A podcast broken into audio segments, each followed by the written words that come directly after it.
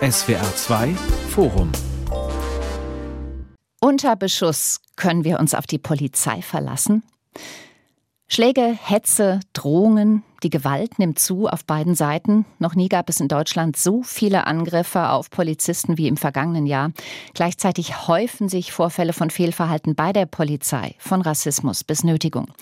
Sachsen-Anhalt installiert deshalb gerade einen unabhängigen Polizeibeauftragten. Auch auf Bundesebene wird ein solches Amt geschaffen. Es soll im Herbst besetzt werden. Was läuft derzeit schief bei der Polizei? Was darf sie und wer schützt sie? Um diese Fragen geht es heute im SWR2-Forum mit Marion Theis und mit folgenden Gästen.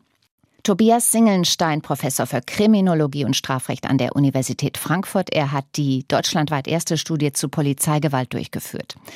Rainer Wendt, Bundesvorsitzender der Deutschen Polizeigewerkschaft und der Polizeipsychologin und Sachverständigen Bettina Zietlow. Sie hat unter anderem zum Thema Gewalt gegen Polizeibeamte geforscht. Schön, dass Sie da sind. Leipzig, Köln, Düsseldorf, Ratingen, in all diesen Städten sind in den letzten zwei Wochen Polizisten geschlagen oder mit Steinen oder Böllern oder brennenden Gegenständen beworfen worden. Gehört das zum Berufsrisiko, Frau Zietlow? Natürlich gehört das Gewalterleben ein Stück weit zum Berufsrisiko. Wann wird Polizei eingesetzt? In kritischen Situationen, in Versammlungslagen. Und da, ja, kommt es leider auch zur Gewalt und ja, das gehört zum Beruf dazu. Darauf werde ich ja auch vorbereitet in meiner Ausbildung. Wie erklären Sie sich den anscheinend zunehmenden Hass und diese Gewalt? Sind Polizisten Reizfiguren? Hm, ob das zunimmt, ähm, wir haben natürlich die Zahlen, die immer mehr Gewalttaten gegen Polizisten belegen. Auf der einen Seite, auf der anderen Seite wenn wir uns Bilder ins Gedächtnis rufen aus Wackersdorf, aus dem 1. Mai in Berlin vor 30 Jahren, gab es auch immer schon heftige Auseinandersetzungen mit der Polizei. Und natürlich sind Polizistinnen und Polizisten Reizfiguren in dem Sinn, als dass sie natürlich ein sichtbarer oder der überhaupt sichtbarste Teil staatlicher Autorität sind. Es sind greifbare, manifeste äh, Figuren, an denen ich dann Kritik, die ich ja wahrscheinlich stellvertretend eher dann äußere, die ich habe am Staat und die dann die Polizistinnen und Polizisten erfahren. Sie sagen, Angriffe gegen Polizistinnen und Polizisten gab es schon immer. Im letzten Jahr ist die Zahl aber noch mal angestiegen. Herr Wendt, mit welchen Erwartungen und Gefühlen gehen Ihre Leute zu den Einsätzen bei Demos, bei Fußballspielen, bei Keilereien unter Angetrunkenen? Ich muss zunächst einmal einen Eindruck, einen Eindruck korrigieren.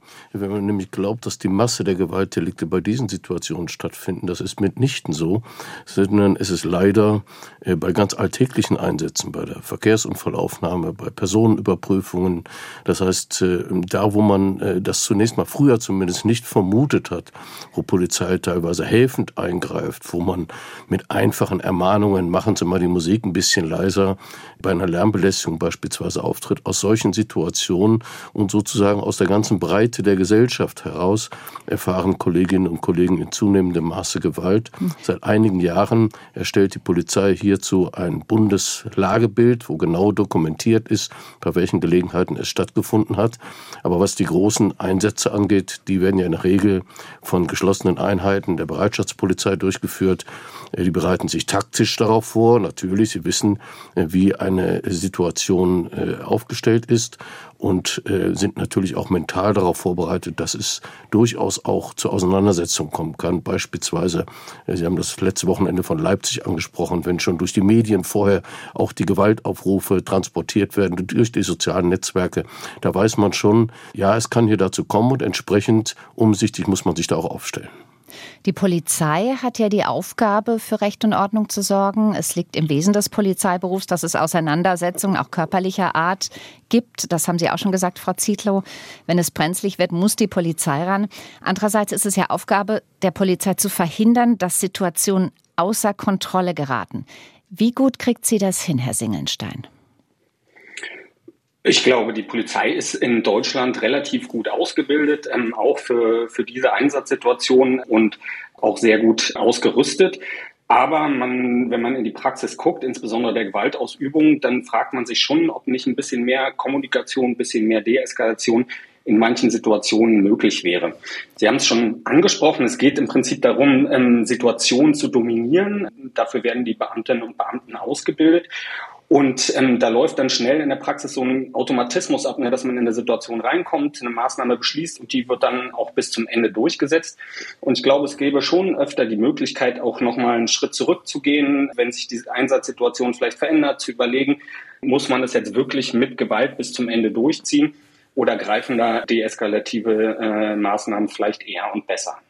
Sie haben ja, Herr Singelstein, letzten Monat in Ihrer Funktion als Professor für Kriminologie und Strafrecht an der Uni Frankfurt eine Studie zum Thema Polizeigewalt in Deutschland vorgestellt. Daraus geht hervor, dass das Vertrauen in die Arbeit der Polizei sich in Grenzen hält und dass Polizeigewalt nur selten aufgearbeitet wird. Woran liegt das?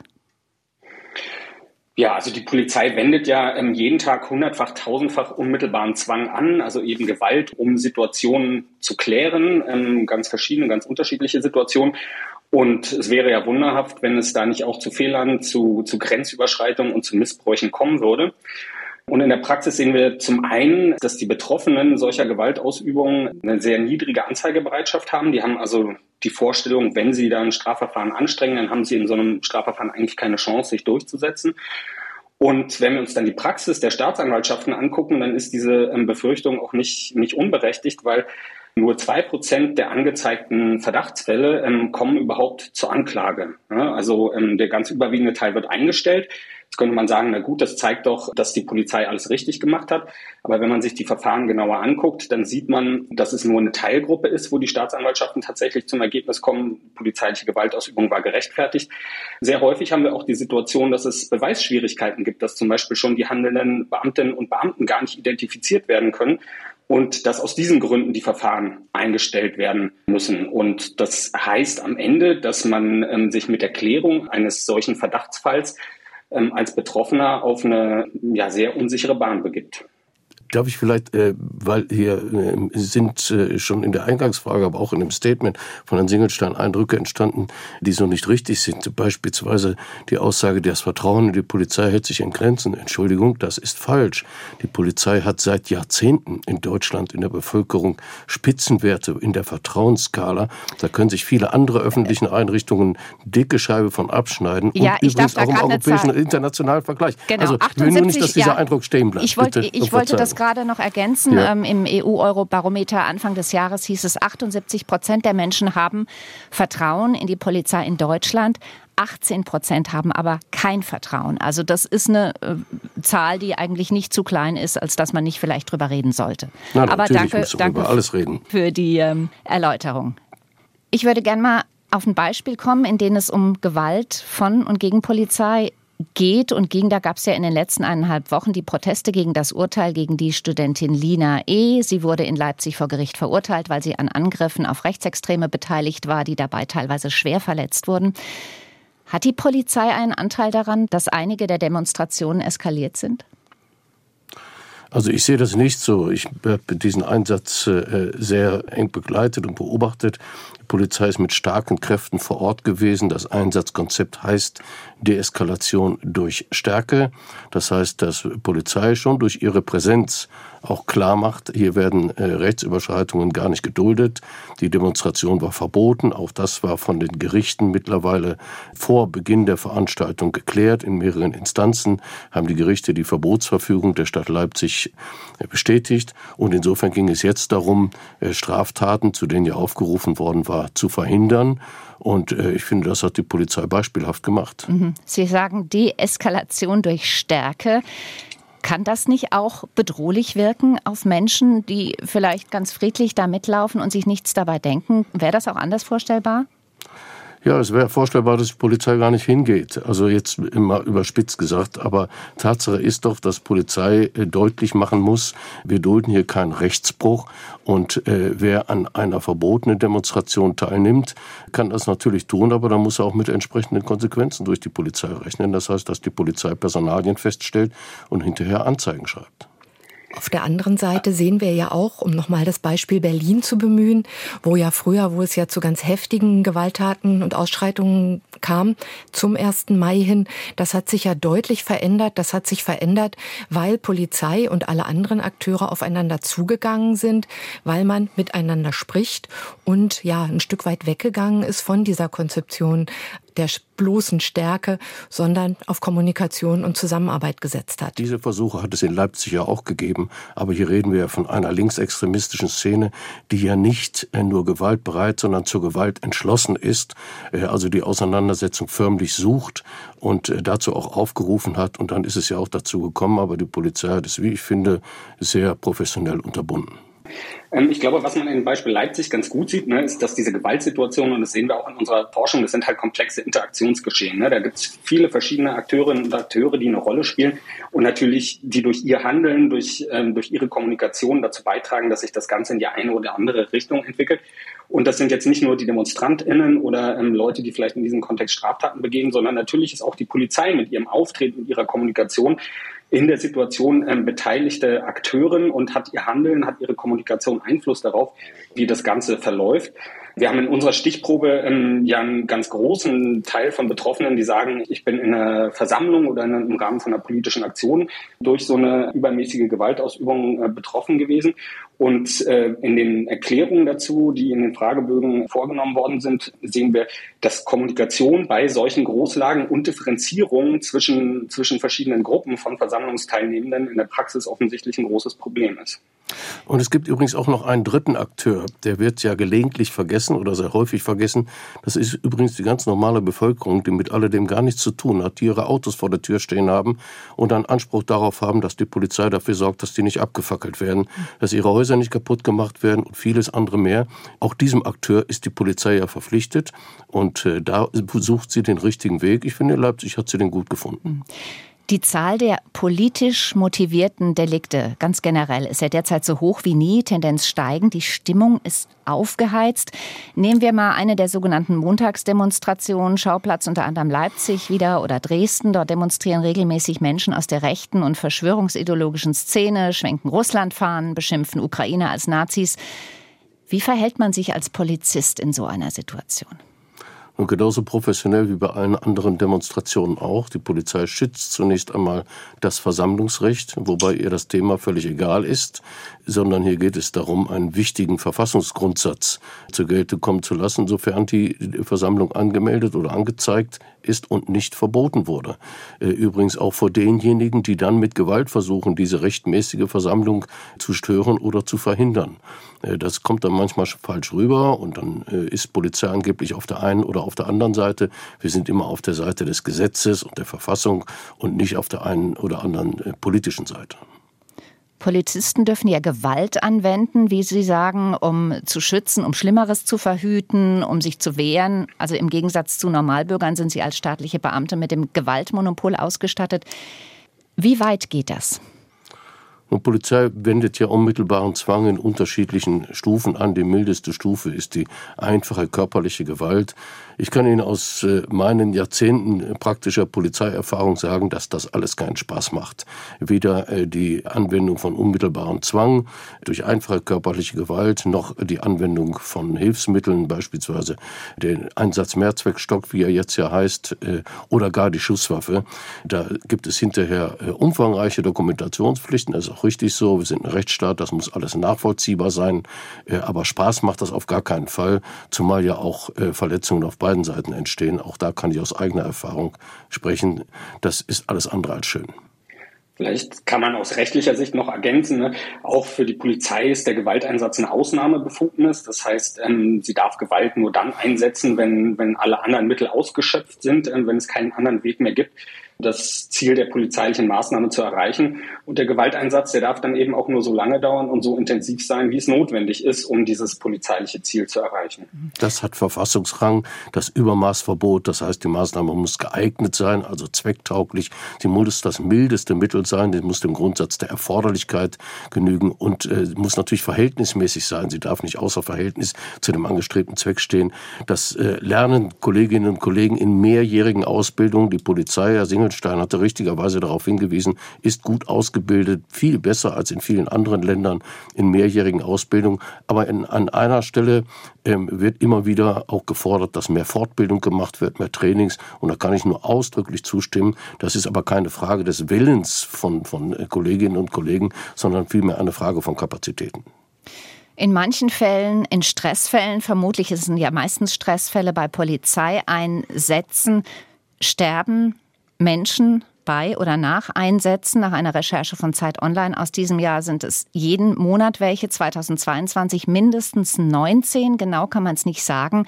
Wir hatten zum Beispiel auch letztes Jahr diesen Fall in Mannheim, bei dem ein Mann nach einem Polizeieinsatz eines unnatürlichen Todes gestorben ist. Ein Beamter soll dem Mann, als er schon am Boden lag, auf den Kopf geschlagen haben. Wie kann es sein, dass diese Zahlen nicht vollständig erfasst werden? Zunächst einmal äh, werden sie vor allen Dingen gerichtlich überprüft. Das heißt, äh, in einem solchen äh, Sachverhalt wird immer ein Todesermittlungsverfahren eingeleitet. Das ist auch richtig so. Und äh, dann ermittelt die Staatsanwaltschaft, was dort vorgefallen ist und bringt es zur Anklage äh, oder stellt die Verfahren wieder ein. Das ist ein ganz üblicher äh, Vorgang und der wird sehr, sehr akribisch gemacht. da wird also nichts oberflächlich gemacht, sondern die Staatsanwaltschaft guckt da schon sehr genau hin. Die Zahlen werden aber nicht systematisch erfasst, wie ich gerade gesagt habe. Wie ist das möglich? Also diese Zahlen äh, zunächst einmal äh, werden erfasst in den einzelnen Dienststellen, aber es gibt noch keine bundesweite Statistik über die Anwendung von unmittelbarem Zwang der Polizei, einfach weil sie bislang nicht für erforderlich gehalten wurde. Und äh, es sind bislang, äh, habe ich das auch nur aus den Sozialwissenschaften gehört, dass sie gerne diese Daten haben.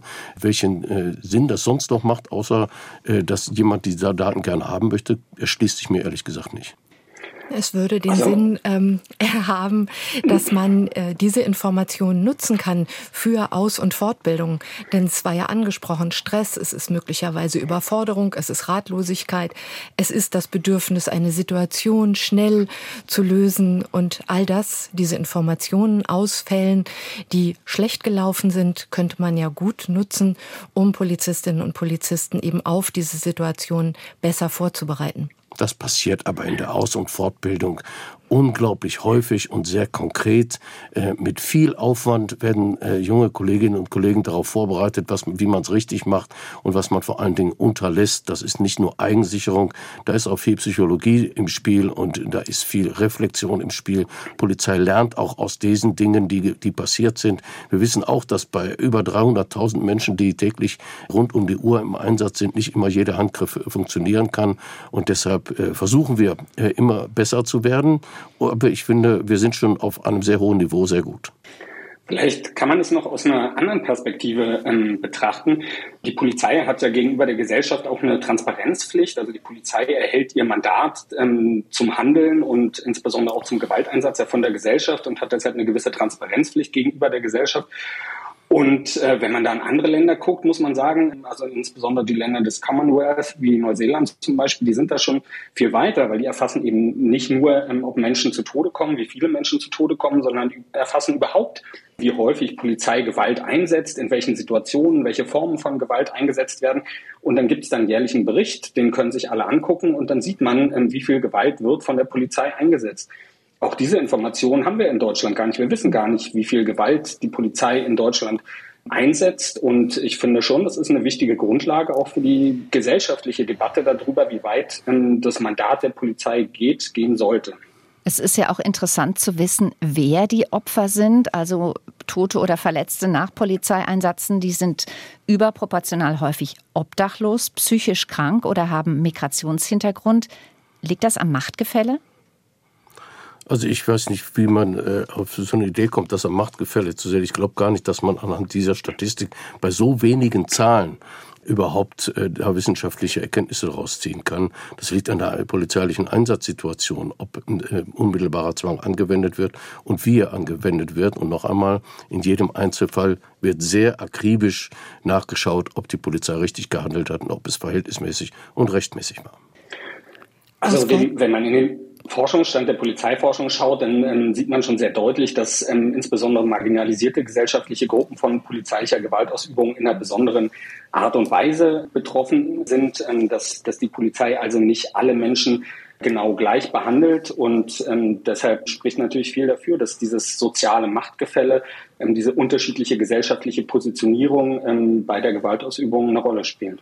Ja, das ist eine Vermutung, aber äh, ich teile diese Vermutung nicht. Vielleicht liegt es ja auch daran, dass sich Menschen unterschiedlich verhalten. Äh, morgens um drei äh, in der Innenstadt, da ist der Universitätsprofessor äh, nun einmal unterrepräsentiert, sondern da sind andere Personen im öffentlichen Raum unterwegs und dass die dann äh, häufiger polizeilich auffallen, liegt in der Natur der Sache, weil die anderen schlichtweg zu Hause im Bett liegen und schlafen.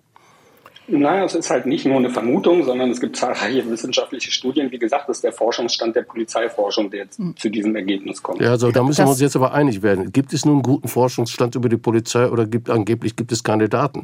Also da komme ich jetzt nicht weiter. Die wenigen Daten, die wir haben, zum Beispiel aus der sogenannten Megavo-Studie, der großen Polizeistudie des Innenministeriums, die weisen darauf hin, dass es so ist, ne? Ja, Kann das man das so formulieren, hab, ja? Nein, ich, hab, ich sehe das nicht so. Im Gegenteil, diese Megavo-Studie weist vor allen Dingen darauf hin, dass, äh, wie übrigens alle anderen Studien auch, da wird ja man ja nicht müde zu forschen, die Berliner machen auch nun weiter, ähm, äh, die weisen vor allen Dingen darauf hin, dass es strukturelle Defizite in der Polizei nicht gibt. Das, das ist, ist, so nicht, nicht richtig. Herr Singelstein. Nee, das kann man so nicht sagen. Also die Megabo-Studie hat ja bisher nur einen Zwischenbericht ähm, vorgelegt. Das heißt, die gehen jetzt in die Daten, die sie erhoben haben, nochmal richtig intensiv rein und werten die in der Tiefe aus. Aber was man anhand der Megabo-Studie schon sagen kann, ähm, wenn man es ein bisschen zugespitzt formuliert, ist, dass wir ähnliche Befunde haben wie schon in den 1990er Jahren, dass wir also im Prinzip darüber sprechen, ob diese problematischen, menschenfeindlichen, ähm, rassistischen Einstellungen in der Polizei so verbreitet sind wie in der Gesellschaft insgesamt. Das wissen wir aus den Mitte-Studien etc. ganz gut. Oder ob es da ähm, eigentlich noch problematischer ist. Und ähm, die Megawu-Studie oder der Zwischenbericht hat jetzt nicht gesagt, dass es keine strukturellen Probleme geben würde, sondern man muss sagen, dass das Studiendesign einfach im Kern nicht darauf angelegt ist, äh, solche Befunde zu erheben. Aber wir haben ja inzwischen eine ganze Reihe von anderen Studien, Betroffenenbefragungen, quantitative Betroffenenbefragungen auch europaweit, zum Beispiel, die schon sehr deutlich zeigen, ähm, dass es nicht ein Problem alleine individuelle Einstellung ist, sondern dass es schon auch ein strukturelles Problem in der Polizei ist. Die Studie, die ausdrücklich auf Rassismus angelegt war in der Polizei Berlin, die Rassismusstudie sagt genau das Gegenteil, nämlich dass es kein strukturelles Problem in der Polizei gibt. Und ich bin auch davon überzeugt, dass das so ist.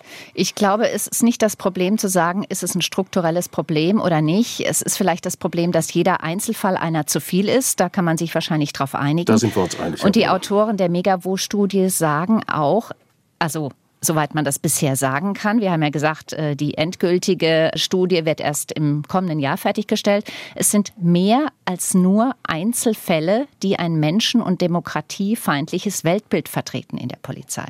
Muss uns das Sorgen machen? Ich glaube, dass uns insbesondere ein Befund Sorgen machen sollte, der in dem Zwischenbericht auch hervorgehoben ist, dass nämlich bei den ähm, Fragen, bei den Items, wo es um Einstellungen zur Demokratie und zu Autoritarismus geht, es eine relativ große Gruppe an ähm, Beamtinnen und Beamten gibt, die sich da unentschieden zeigen, also die weder positiv noch negativ ähm, dazu eingestellt sind, die sich also nicht klar positionieren können pro Demokratie und kontra Autoritarismus. Und das ist für eine Organisation wie die Polizei natürlich schon ein sehr bedenklicher Befund. Also ich glaube, dass das äh, nicht richtig ist. Im Gegenteil, äh, wenn sich äh, Kolleginnen und Kollegen an der einen oder anderen Stelle beispielsweise eine Antwort enthalten haben, liegt das unter anderem daran, weil die Fragestellung so war. Wenn man beispielsweise bei der politischen Einstellung danach gefragt wird, ob man eher rechts oder links sei, dann würde ich mich auch raushalten, weil es offensichtlich nicht ins Konzept der Megavo-Studie passt, dass jemand auch sich in der politischen Mitte beheimatet fühlt. Man ist also entweder links und wenn man nicht links ist, dann ist man automatisch rechts. Und das Ach, halte ich für falsch und da hält man sich raus. Um solche Fragen geht es aber nicht, mhm. sondern es geht wirklich um Fragen zur Einstellung zur Demokratie als, ähm, als Staatsform. Die Befragung war außerdem freiwillig. Das sollten wir in dem ja. Äh, Moment vielleicht noch mal sagen. Also wer sich nicht äußern wollte, der musste sich gar nicht äußern. Und der Rücklauf war auch ja nicht besonders groß. Also man hat jetzt keinen Durchschnitt. Ich glaube, zwischen 6 und 33 Prozent kamen zurück. Also das ist eher ein Hinweis darauf, dass das Problem möglicherweise noch größer sein könnte. Äh, sind wir beim Thema? Ähm, ich wollte noch eingehen auf äh, Baden-Württemberg, wo gerade gegen rund 100 Polizistinnen ermittelt werden, weil sie einer oder mehrerer rechtsextremistischer Chatgruppen angehören, die Hitlerbilder und Hakenkreuze verbreitet hat. Gegen die Hälfte der Beschuldigten laufen Disziplinarverfahren und in anderen Bundesländern gab es ja ähnliche Vorfälle seit Jahrzehnten immer wieder. Wie ist es möglich, dass eine nicht unbeträchtliche Zahl solcher Menschen, zu deren Aufgaben es gehört, die freiheitlich-demokratische Grundordnung zu schützen, im Polizeidienst steht? Na, zunächst einmal sind das Ermittlungsverfahren und ich bevorzuge immer, mir Ermittlungsergebnisse anzugucken und nicht Vorwürfe und Verfahren. Die gibt es auch schon, ne? Dass es diese Verfahren gibt, ja, es gibt aber eine Vielzahl von Verfahren aus diesem Bereich, äh, die äh, hinterher zu keinen Ergebnissen geführt haben. Also das muss man sich in der Tat differenziert anschauen. Wichtig ist die Feststellung, dass äh, Extremisten, egal welcher Art, nichts im Staatsdienst zu suchen haben. Ich formuliere das übrigens auch extra so, weil wir gerade in Berlin Berlin sprechen wir gerade darüber, wie kann man eigentlich genau hinschauen. Ich finde, da muss man genau hinschauen, schon bei der Einstellung von äh, Anwärterinnen und Anwärtern. Das wird auch getan. Was, wovon ich nichts halte, ist, äh, hier die Polizei sich insbesondere ins Visier zu nehmen. Ich finde, Extremisten haben im gesamten öffentlichen Dienst nichts verloren. Die sollen auch, Reichs, um es mal zuzuspitzen, ich bin gegen Reichsbürger in der Polizei, selbstverständlich. Ich bin aber auch dagegen, dass die meine Kinder unterrichten oder meine Enkelkinder. Das heißt, die haben auch im Schuldienst nichts verloren. Nur da finden keine Überprüfungen statt, warum auch immer. Sollte man in einer Demokratie nicht höhere Ansprüche an die Trägerinnen und Träger des Gewaltmonopols stellen als an den Durchschnittsmenschen in der Bevölkerung? Also ein Lehrer ist kein Durchschnittsmensch. Lehrer, Lehrerinnen haben äh, hohen Einfluss auf Kinder. Sie vermitteln Werte und Erziehung. Und da muss man mindestens genauso hohe Ansprüche stellen. Die Frage ist aber, welcher, welche Ansprüche der Staat an sich stellt. Ich sage, Extremisten haben im Staatsdienst nichts zu suchen. Nicht als Lehrer, nicht als Polizisten, nur nicht mal an der Pforte. Bleiben also wir bei der Polizei. Ja, vielleicht kann man, also ich würde Herrn Wendt insoweit schon zustimmen, dass wir, ähm, dass es tatsächlich so ist, dass wir andere Bereiche der öffentlichen Verwaltung haben, wo wir noch, noch viel weniger wissen und die unter Umständen nicht minder problematisch sind. Ähm, muss man jetzt nicht nur im Bildungsbereich gucken, sondern insgesamt die Verwaltung, also zum Beispiel ähm, in den Sozialämtern oder ähnliches. Aber natürlich ist die Polizei insofern besonders problematisch, nicht nur, weil sie die Befugnis hat, Gewalt anzuwenden, sondern auch, weil ihr Handeln Signalwirkung hat. Ne? Da, wo die Polizei hingeht, da, wo sie tätig wird, das sendet ein Signal aus in die Gesellschaft, da ist es problematisch, da ist es gefährlich. Und deshalb ist es eben ähm, besonders wichtig, dass die Polizei da ähm, eigentlich über jeden Verdacht erhaben ist. Richtig. Und deshalb ist es auch äh, richtig, wenn man genau hinschaut, sowohl bei der Einstellung als auch äh, in der Ausbildung. Deshalb müssen wir uns auch beispielsweise in der Ausbildung von dem einen oder anderen trennen während der Ausbildung, wenn wir sehen, die passen nicht zu uns, die haben nicht äh, die richtige Einstellung zum Beruf, zur Demokratie, zum Rechtsstaat, wie auch immer. Und dann trennen wir uns von denen. Und äh, richtig ist natürlich auch, aber da kommt, da kommen wir wieder auf das Thema Kapazitäten, in einer Folgezeit zum Beispiel sich äh, Einsätze zu reflektieren, Fortbildung zu betreiben und immer wieder, äh, da wird jetzt in vielen Studien von Supervision gesprochen, als sei das die Erfindung des Jahrhunderts. Ich bin dringend dafür, dass Polizei das macht. Wir haben es als deutsche Polizeigewerkschaft vor über 30 Jahren schon gefordert. Da brauche ich gar keine Studien für. Da muss man die Polizeigewerkschaften fragen. Die fordern das seit Jahrzehnten. Lassen Sie uns ganz kurz zumindest auf Sexismus bei der Polizei eingehen. Aktuell steht in Baden-Württemberg der frühere oberste Polizeibeamte vor Gericht. Der Vorwurf lautet sexuelle Nötigung. Der Prozess läuft. Wir wissen nicht, wie es ausgeht. Klar ist, der Inspekteur hat ein Verhältnis oder Verhältnisse mit jüngeren untergebenen Kolleginnen gehabt. Ist das ein Einzelfall? Also ich kann zu dem Fall öffentlich gar nichts sagen, weil er viel zu komplex ist, als dass äh, er sich äh, jetzt einer Wertung zuführen lässt. Äh, da muss man tatsächlich abwarten, wie die handelnden Personen da alle reinpassen, welchen Status sie im Ergebnis haben werden. Das Verfahren ist ja auch Gegenstand eines parlamentarischen Untersuchungsausschusses. Ich kann nur davor warnen, jetzt das, die Dinge zu bewerten äh, und zu sagen, das sei so oder so gewesen. Da können wir durchaus auch noch Überraschungen erleben. Frau Zietlow, können Sie etwas sagen zu Männlichkeitsvorstellungen, die bei der Polizei herrschen? Also das ist ja ein, also die Polizei als männlich dominierte Institution, das war ja ganz lange der Fall. Jetzt haben wir ja bald einen Frauenanteil in der Polizei von 50 Prozent, immer mehr weibliche Führungskräfte. Und insofern verändert sich da natürlich ein Bild. Aber wenn wir ja herausgehobene Führungskräfte haben, die zumindest im Verdacht stehen, sich da Fehlverhalten zu haben, ist das natürlich ein Problem. Das ist nicht nur beim Thema Sexismus ein Problem, es ist beim Thema Demokratiefeindlichkeit und bei anderen Themen, die wir heute angesprochen haben, ein Problem. Die Führungskräfte haben natürlich eine Vorbildfunktion und die müssen sie auch erfüllen. Auch das gilt natürlich nicht nur für die Polizei, aber in der Polizei ist es vielleicht umso wichtiger, wenn wir beim Thema sind, wie sehr kann man der Polizei vertrauen. Unter Beschuss können wir uns auf die Polizei verlassen. Das ist unser Thema heute im SWR2 Forum. Polizisten sind manchmal Täter, weitaus häufiger sind sie Opfer. In Ulm haben im Februar drei junge Männer einen Polizisten angegriffen und schwer verletzt. Gegen die mutmaßlichen Angreifer hat die Staatsanwaltschaft Anklage wegen versuchten Mordes und gefährlicher Körperverletzung erhoben. Im März hat in Reutlingen ein sogenannter Reichsbürger einen Polizisten angeschossen. Er sitzt wegen versuchten Mordes in Haft. Was machen solche Vorfälle mit den betroffenen Polizisten? Also Sie können sich vorstellen, dass das in den Reihen der Polizei natürlich auch äh, diskutiert wird und äh, auch in den äh, Ausbildungseinrichtungen diskutiert wird. Die Polizei ist ein gefahrengeneigter Beruf und deshalb muss man sich äh, auch darauf einstellen, dass Gewalt, äh, dass sie auch Gewalt erfährt.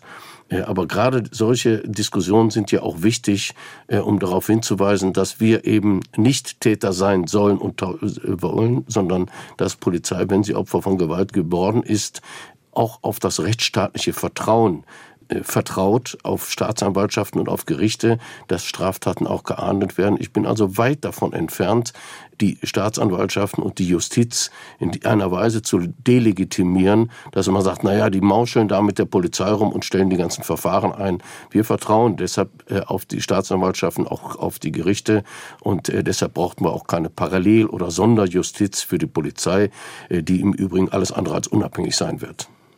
Wir brauchen vor allen Dingen für die Polizistinnen und Polizisten, die betroffen sind, eine sehr gute Vorbereitung auf Situationen, aber auch eine sehr gute Nachbereitung. Das sind ja klassische traumatische Situationen, die Sie beschrieben haben in den Beispielfällen. Die können entsprechende Folgen haben, bis hin zu posttraumatischen Belastungsstörungen, Berufsunfähigkeit oder zeitweiser Berufsunfähigkeit. Und da müssen die Polizistinnen und Polizisten gut bei begleitet werden und was wir ja auch wissen, traumatische Situationen wirken umso heftiger, je nachdem, auf welche Person sie treffen, wie resilient die Person ist, wie gut sie vorbereitet ist, aber auch wie wenig sie ansonsten belastet ist. Und da denke ich, da kann Polizei auch noch eine Menge für ihre Mitarbeiterinnen und Mitarbeiter tun, nämlich sie auch von sonstigen Stressoren, ja, so gut es geht zu befreien. Stressoren, die sich eher aus dem ja, dienstlichen Alltag, aus der Institution selbst ergeben, als aus dem, was draußen auf die Polizistinnen und Polizisten trifft. Sie hat vor allen Dingen schon eine Menge getan. Also die psychosoziale Betreuung von Einsatzkräften hat sich massiv verbessert in den vergangenen Jahren und Jahrzehnten. Es gibt Kriseninterventionsteams, äh, soziale Betreuung, äh, die sehr, sehr professionell ist in den Ländern, aber auch in der Bundespolizei. Ich kann mich erinnern, in meiner Jugend war das ganz anders. Da hieß es schlichtweg, stell dich nicht so an und morgen kommst du wieder zum Dienst. Das ist heute glücklicherweise anders. Da haben übrigens die Polizeigewerkschaften einen großen Anteil dran. Können Sie noch ein bisschen näher näher was sagen zu den Stressoren? Was genau meinen Sie damit? Vielleicht können Sie mal ein Beispiel nennen, Frau Zietlow. Das sind Überstunden, das sind ja Stärken, das sind ähm, ja die Ausstattung von Dienststellen, Arbeitszeiten, Schichtdienstmodelle, ähm, all diese Dinge, wo sich ja auch also Belastung daraus ergeben kann, aber auch Wertschätzung, mit welchen, ja, in welchem Umfeld arbeite ich, wie bin ich ausgerüstet, ja, welche Ansprechpartnerinnen und Partner habe ich, wie wird mit mir als Mitarbeiterin einer Institution verfahren. Herr Wendt hat gesagt, es hat sich in den letzten Jahrzehnten viel verändert bei der Polizei, dass es auch Hilfsangebote gibt. Gibt es noch Erleben Sie das, Frau Ziedler, öfter mal die Sorge von Polizisten oder Polizistinnen zu weich oder zu schwach zu sein, vielleicht auch Angst zu haben, sich Hilfe zu holen und dann vielleicht auch bei den Kollegen doof dazustehen? Das hat sich Gott sei Dank verändert, aber natürlich, es ist auch immer noch ein Thema. Das sehen wir ja auch daran, dass gerne auch dann in solchen Situationen Kontakt zu Seelsorgern aufgenommen wird, zunächst mal, die sehr professionell und sehr gefragt sind und der Gang zum Psychologen aber mitunter dann noch, ja, eine etwas höhere Schwelle zu haben scheint. Aber wie Herr Wendt sagt, das hat sich Gott sei Dank in den letzten Jahren deutlich verändert und das Angebot, ja, sollte weiter bestehen und natürlich immer auch weiter ausgebaut werden.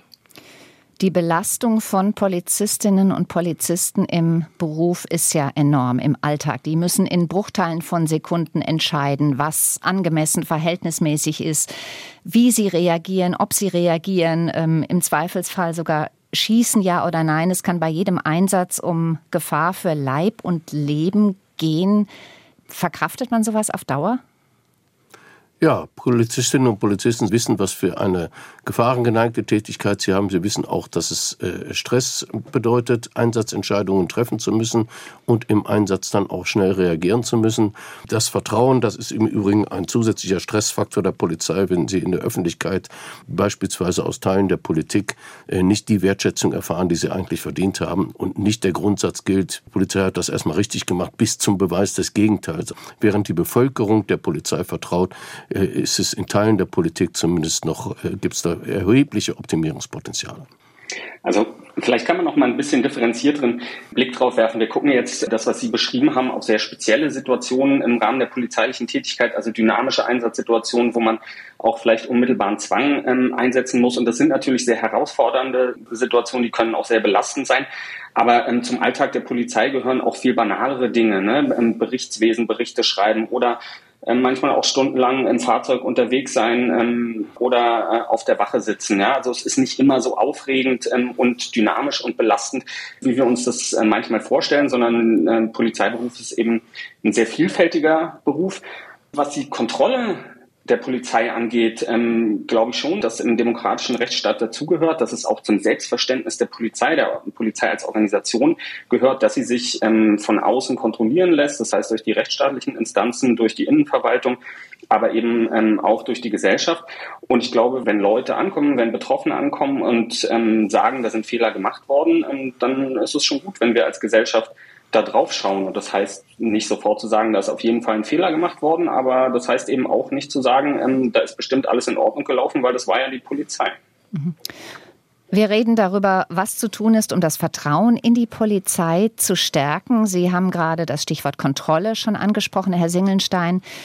Brauchen wir weitere unabhängige Meldestellen, wie es sie schon in einigen Bundesländern gibt? Ich glaube schon, dass wir ein Defizit haben, was die Aufarbeitung ähm, von Fehlverhalten und auch von strukturellen ähm, Problemen angeht. Das zeigt unsere Forschung sehr, sehr deutlich, dass die insbesondere die strafrechtliche Aufarbeitung, die in Deutschland im Zentrum steht, äh, obwohl sie eigentlich dafür gar nicht so gut geeignet ist, in der Praxis nicht so gut ähm, funktioniert, äh, wie man sich das vorstellt. Ich finde das ehrlich gesagt auch gar nicht überraschend, ne, wenn man sich mal anguckt, ähm, das sind alles staatliche Institutionen. Das heißt, die haben eine gewisse Interessenparallelität, die haben ähnliche Tätigkeiten, die haben ähnliche Perspektiven auf Gesellschaft und auf ihre Aufgaben. Und deshalb hat man in anderen Ländern, aber auch in manchen Bundesländern daraus schon lange Konsequenzen gezogen und ähm, gesagt, na gut, wir brauchen eben eine andere Institution, die ein bisschen unabhängiger ist, die ein Stück weit extern ist und die deshalb vielleicht ein bisschen unbefangeneren Blick auf die Polizei und auf die polizeiliche Praxis hat. Ja, und es gibt Länder wie Großbritannien oder wie Dänemark und weitere andere, die deshalb eigenständige Behörden geschaffen haben, ähnlich wie bei uns die Datenschutzbeauftragten, um diesen Blick zu gewährleisten, um auch Gewaltenteilung sicherzustellen. Und in Deutschland ist es nun so, dass es manche Bundesländer gibt, die sogenannte Polizeibeauftragte eingerichtet haben, die auch genau diese Aufgabe erfüllen. Man könnte also sagen, das ist ein erster Schritt in, in diese Richtung aber die sind in ihrer Zuständigkeit noch relativ beschränkt und ähm, haben in der Regel auch wenig Befugnisse, wenig Ressourcen. Die Idee ist, so einen Polizeibeauftragten auch für Deutschland äh, zu schaffen. Der soll im Herbst gewählt werden, strukturelle Mängel aufspüren und vorbeugen. Das haben Sie schon gesagt bei, beim Bundeskriminalamt und bei der Bundespolizei in diesem Fall.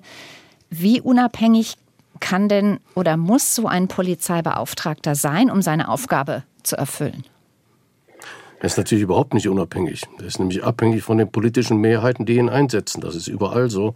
Das unterscheidet ihn übrigens von den tatsächlich unabhängigen äh, Stellen. Das sind die Staatsanwaltschaften und die Gerichte, die einzig und allein Recht und Gesetz verpflichtet sind und nicht irgendwelchen politischen Erwartungshaltungen. Das unterscheidet ihn.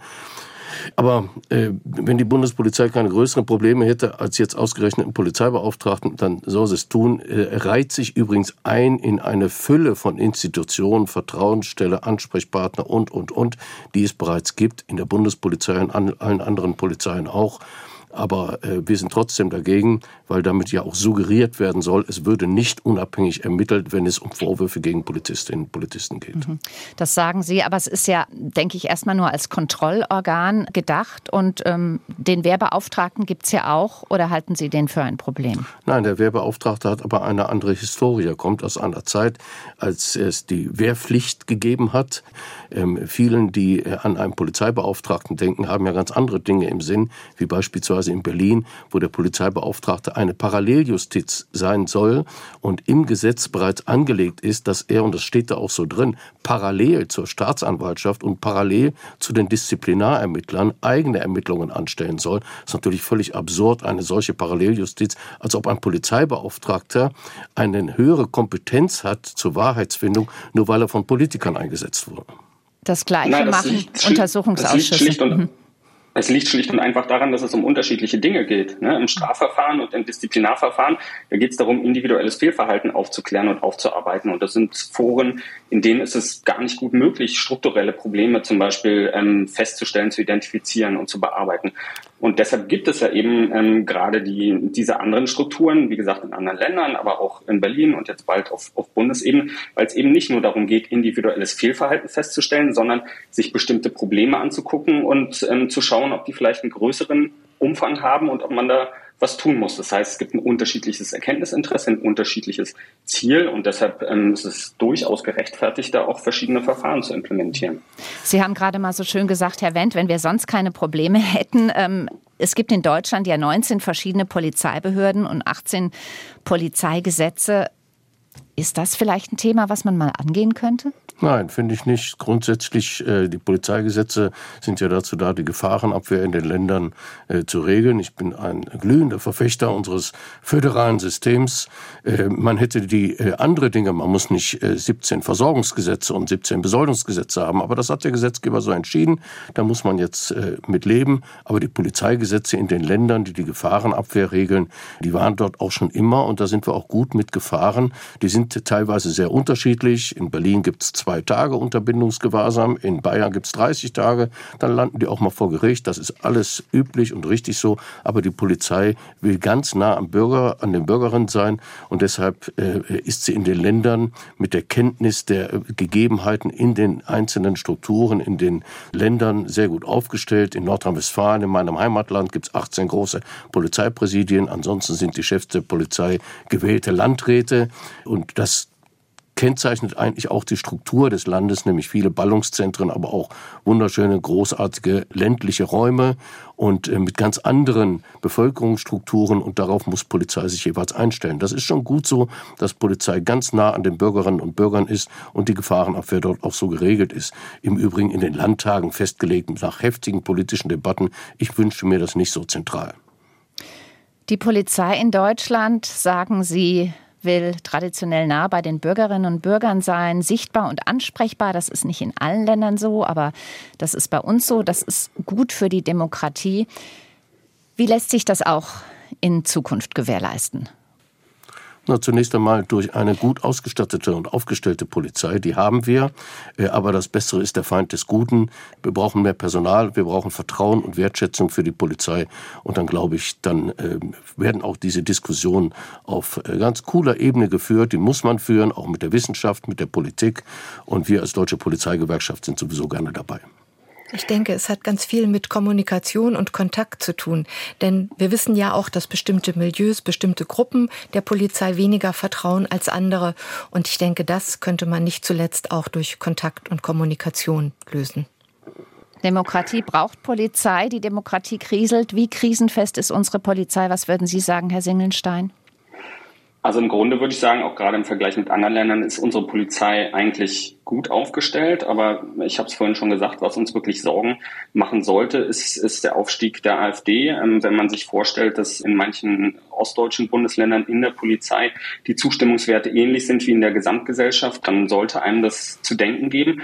Und wenn man dann noch die Ergebnisse der Megabo-Studie hinzuzieht, ich hatte es vorhin auch schon gesagt, dass es ähm, in Teilen der Polizei eine indifferente Einstellung zur Demokratie gibt, dann müssen wir, glaube ich, noch ein bisschen genauer hingucken und untersuchen, ähm, ob nicht die Gefahr besteht, dass da irgendwann im Laufe der Zeit was ins Rutschen kommt.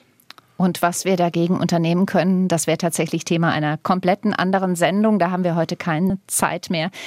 Vielen Dank Ihnen fürs Mitreden.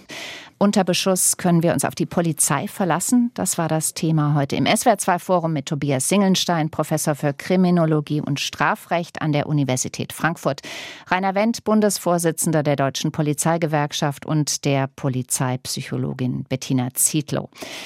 Danke fürs Zuhören, sagt Marion Theis.